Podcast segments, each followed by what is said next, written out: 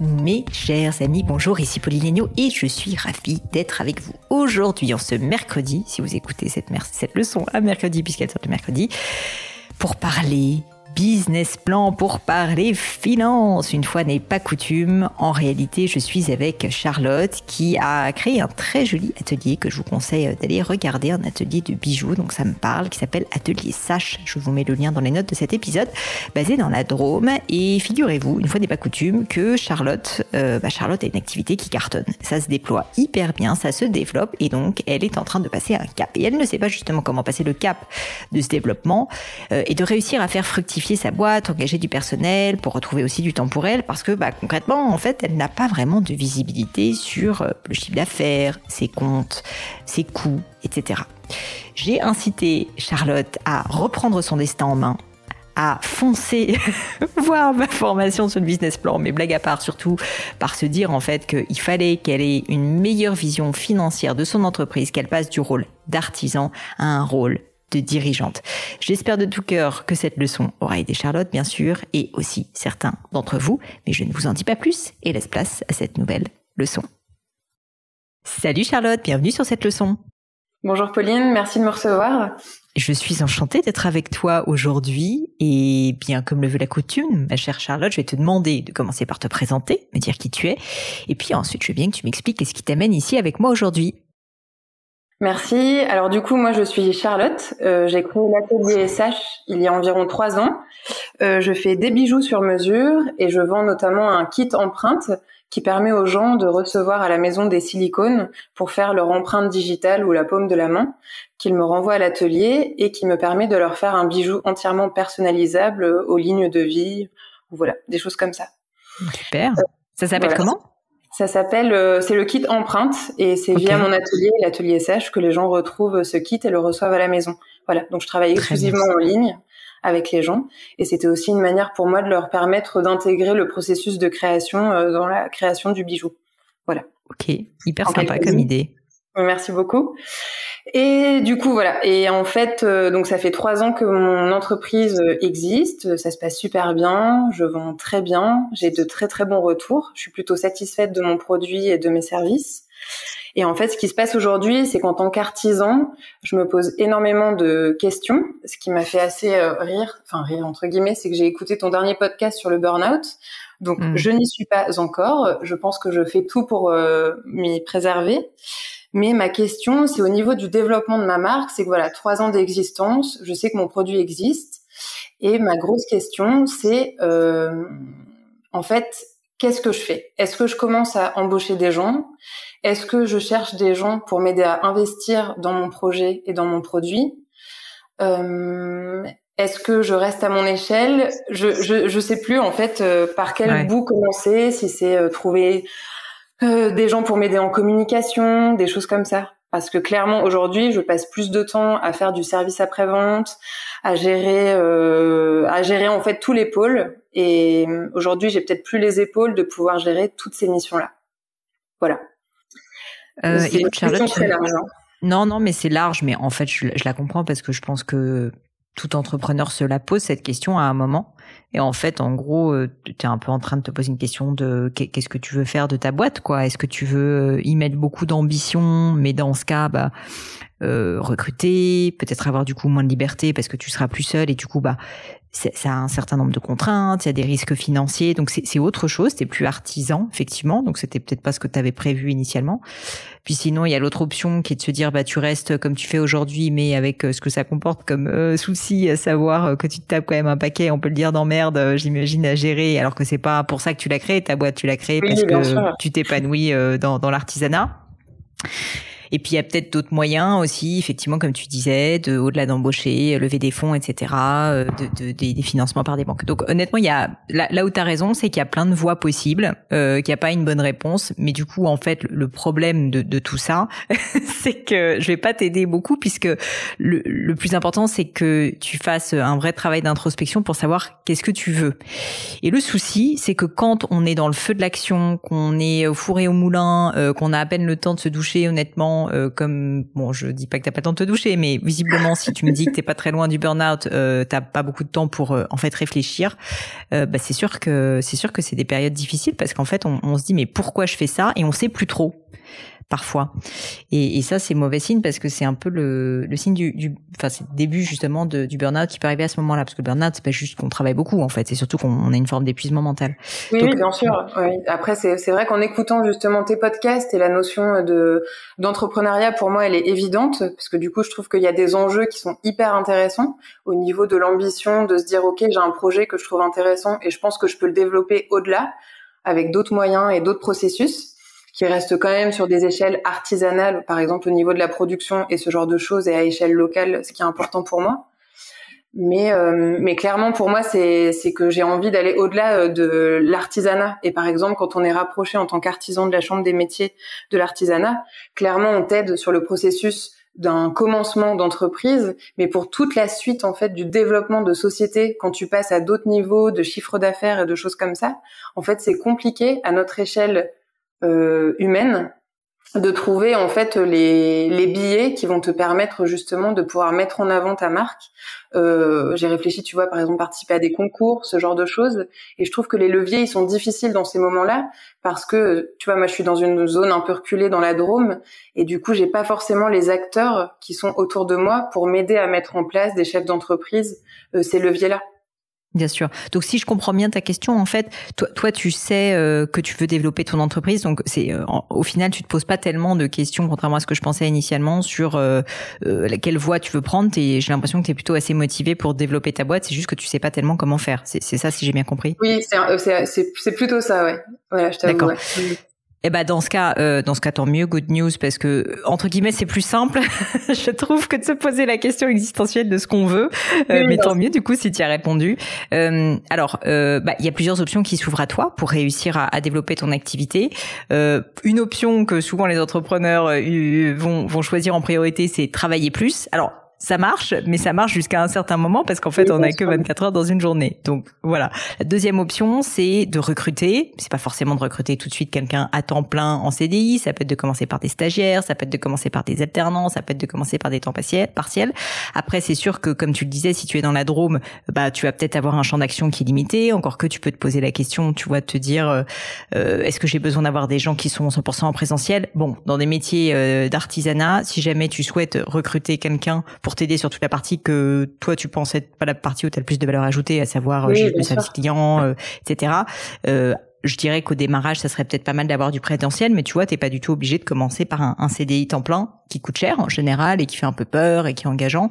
Et donc, bah, typiquement, nous, chez Gemio, quand on a fait nos premières embauches, on a commencé par des stagiaires. Ensuite, un stage s'est transformé en CDI. on avait eu un premier CDI. Ensuite, on en a pris un deuxième. Enfin, tu vois, ça s'est pas fait comme ça du jour au lendemain. Et donc ça, c'est la deuxième option, c'est clairement l'embauche. Il y a une troisième. Je te liste d'abord les options et ensuite on pourra discuter si tu veux. La troisième option, bah, c'est de passer par des freelances euh, ou des experts extérieurs. Ça peut arriver aussi. Ça dépend un petit peu en fait dans quel domaine tu as besoin d'être accompagné. Mais tu vois, euh, euh, bah, typiquement, euh, tu veux euh, développer plus ton site internet. Bon, bah t'es pas obligé d'embaucher quelqu'un pour le faire. En fait, tu peux tout à fait passer par un freelance. tu veux avoir, je sais pas, plus de contenu sur Instagram. Bah, tu peux pareil avoir un freelance qui t'aide à créer des contenus, qui vient régulièrement, tu vois, et qui va les poster pour toi, etc. Donc c'est possible de le faire aussi de manière externalisée. Ça a des avantages et des inconvénients, on pourra revenir dessus. Et puis, euh, et puis, euh, et puis voilà, je dirais que ça, ce sont en gros les possibilités, si tu veux. Ensuite, maintenant, la question, c'est bah, qu'est-ce qu'il faut faire? Il n'y a pas vraiment de bonne réponse, euh, comme malheureusement à chaque fois dans l'entrepreneuriat. Il faut se dire, ok, qu'est-ce qui correspond à ma situation? Et je pense que toi, dans ton cas, le crible de questions, c'est de se dire, ok, concrètement, je veux développer ma boîte où est-ce que je dois passer moi un maximum de temps pour juste, enfin où est, où est ma valeur ajoutée maximum à moi Charlotte? Et a priori ta valeur ajoutée, ben, je peux imaginer qu'elle est sur le développement des produits, sur la partie euh, vraiment design, etc. Puisqu'en fait c'est ça qui fait l'essence de, de, de, ton entreprise. Peut-être sur le développement commercial et sur ben, la structuration de l'entreprise, mais effectivement il y a plein de tâches qui sont plus des tâches de gestion, qui sont en général des tâches d'ailleurs avec pas mal de récurrence, tu vois. Donc euh, tu parlais du service client, la comptabilité, l'administratif, toutes ces choses là bah ça c'est des choses que tu vas pouvoir déléguer d'une manière ou d'une autre et donc soit en passant par euh, des personnes que tu embauches, soit en passant par des personnes que tu prends en tant que freelance. Donc je dirais que ça c'est un peu le raisonnement si tu veux qui est le raisonnement euh, commun pour la plupart des entrepreneurs, même si ça fait peur, mais c'est pour ça que moi je voulais insister sur le fait que contrairement à ce qu'on peut penser, on n'est pas obligé de commencer tout de suite par un CDI à temps plein qui euh, souvent est assez engageant, coûteux, etc.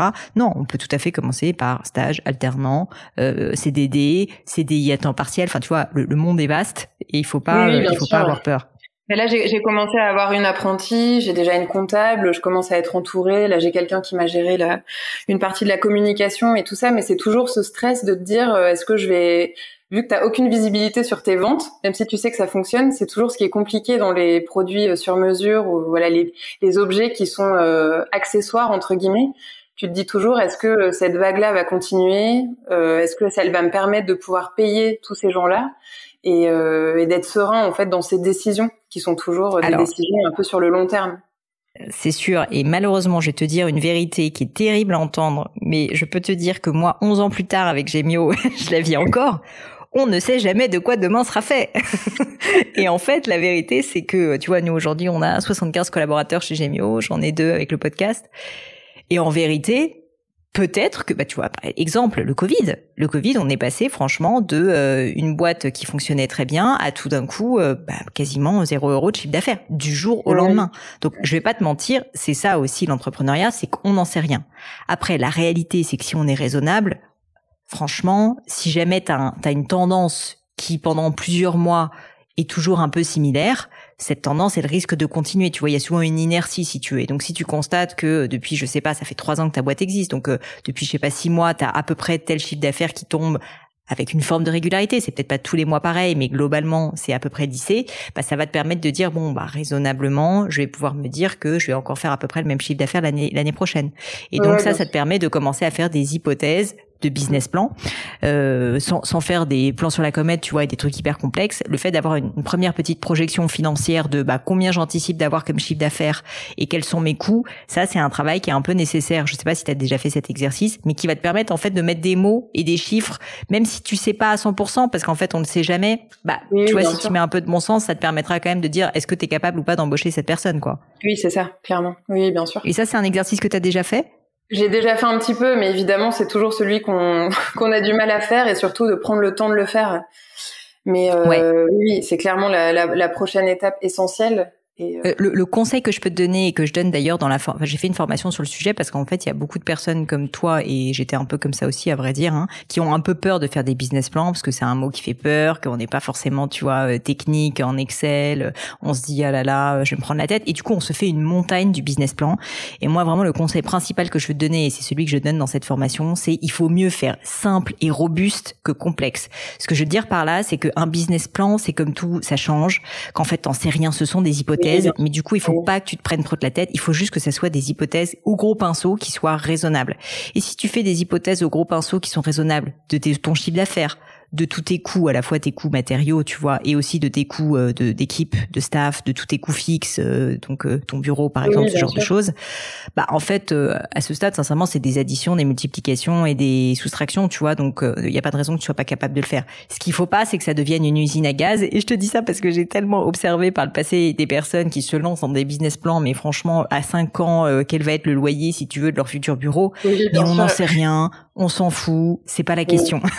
et donc je te conseille plutôt de faire simple. Voilà, de faire simple, mais c'est important et à mon avis, tu peux te fixer, tu vois, franchement, en un ou deux jours, euh, de le faire.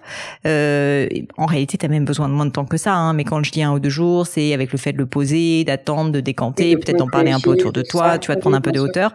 Mais en deux jours, franchement, je pense que tu peux réussir à avoir un, un, un bon business plan qui est simple, robuste, comme je le disais, et qui te donne de la visibilité.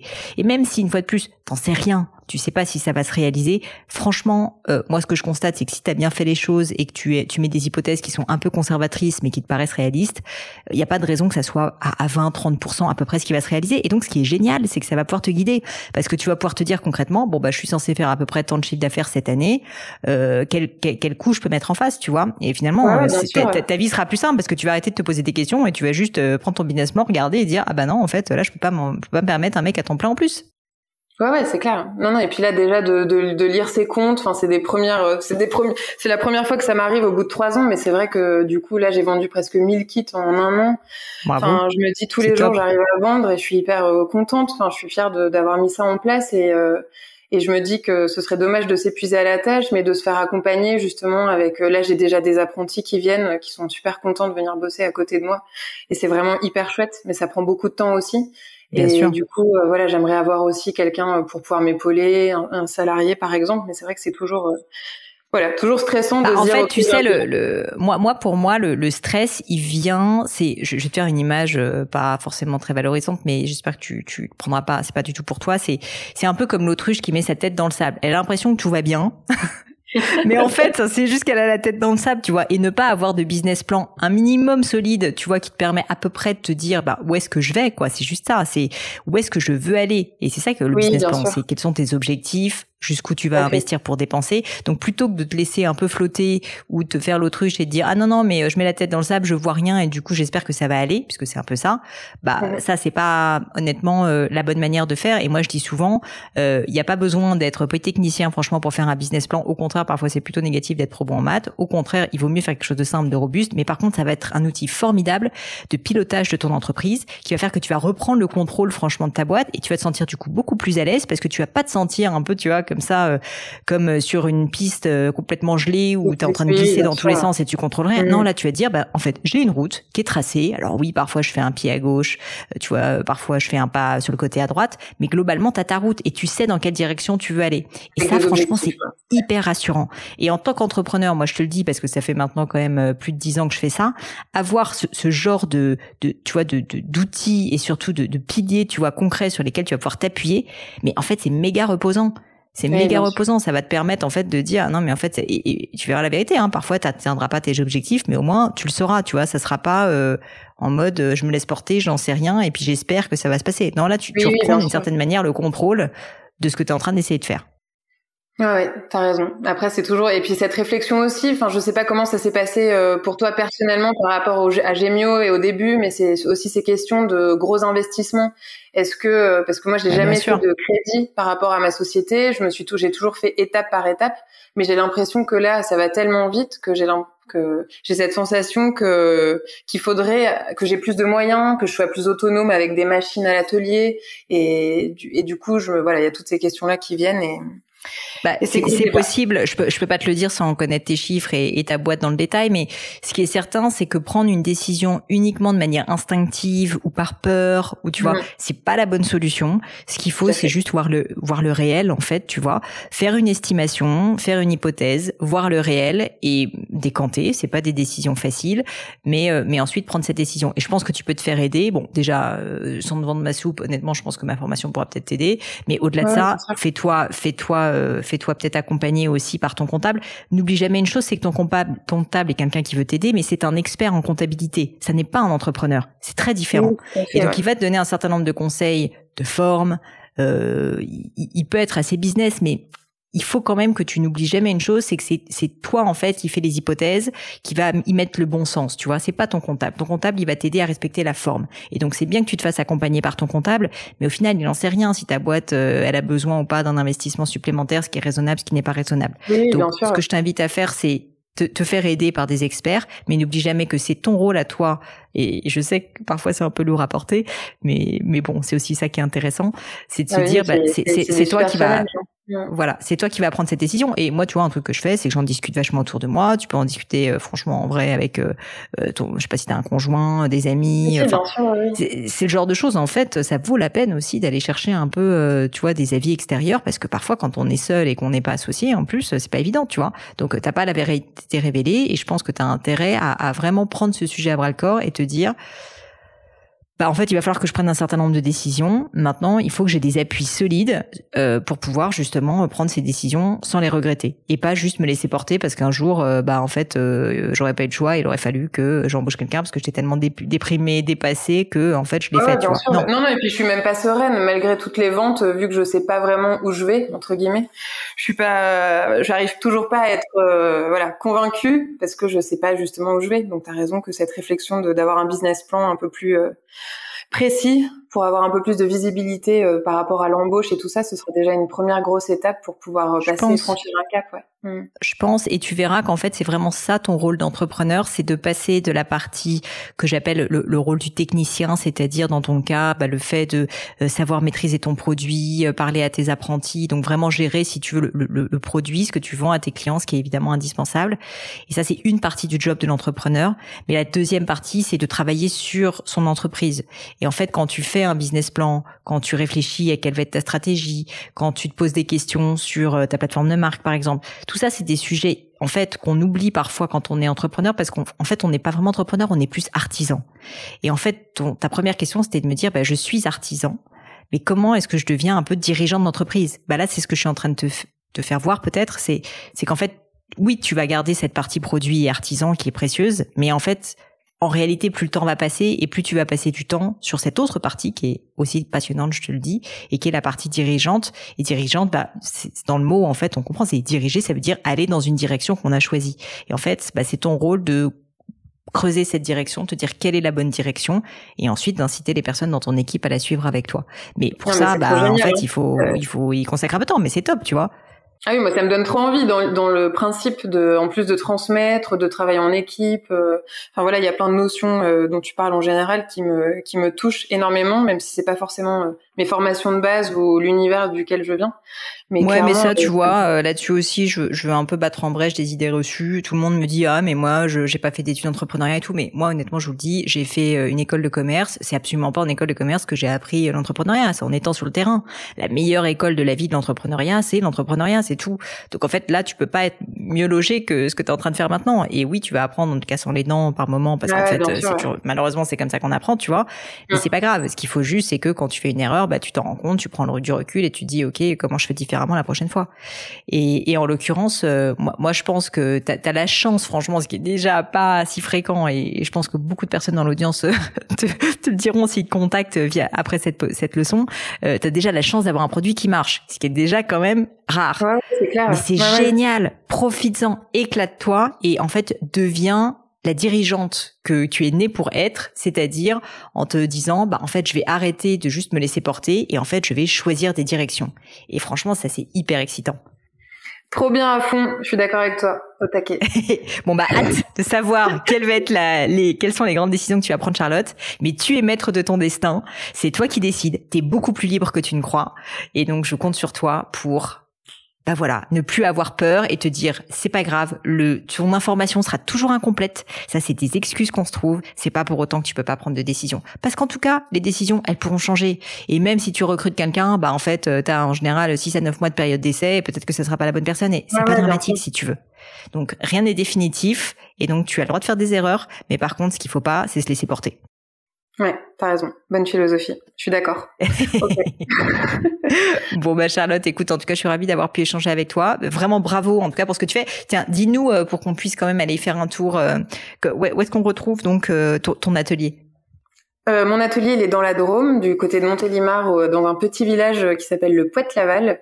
Et j'ai un site internet qui s'appelle ateliersage.com ou sur Instagram. Et du coup, voilà, j'ai tous mes kits et mes bijoux disponibles en ligne. Voilà. Nickel. Eh ben écoute, j'en mettrai euh, comme il se doit les liens vers Atelier Sache. Je te remercie pour ta question, d'avoir pris le temps. Et puis euh, Forza pour la suite. Ça va être top. merci pour tes précieux conseils. Merci beaucoup. À bientôt.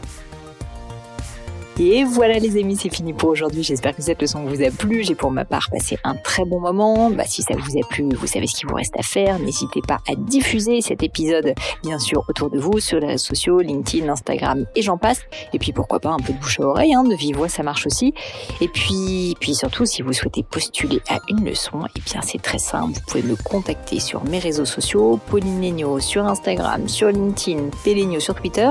Et puis pourquoi pas avec hello.paulinegno.com. On répond à toutes vos questions. Merci à toutes pour votre attention et puis je vous souhaite une très bonne journée. À bientôt!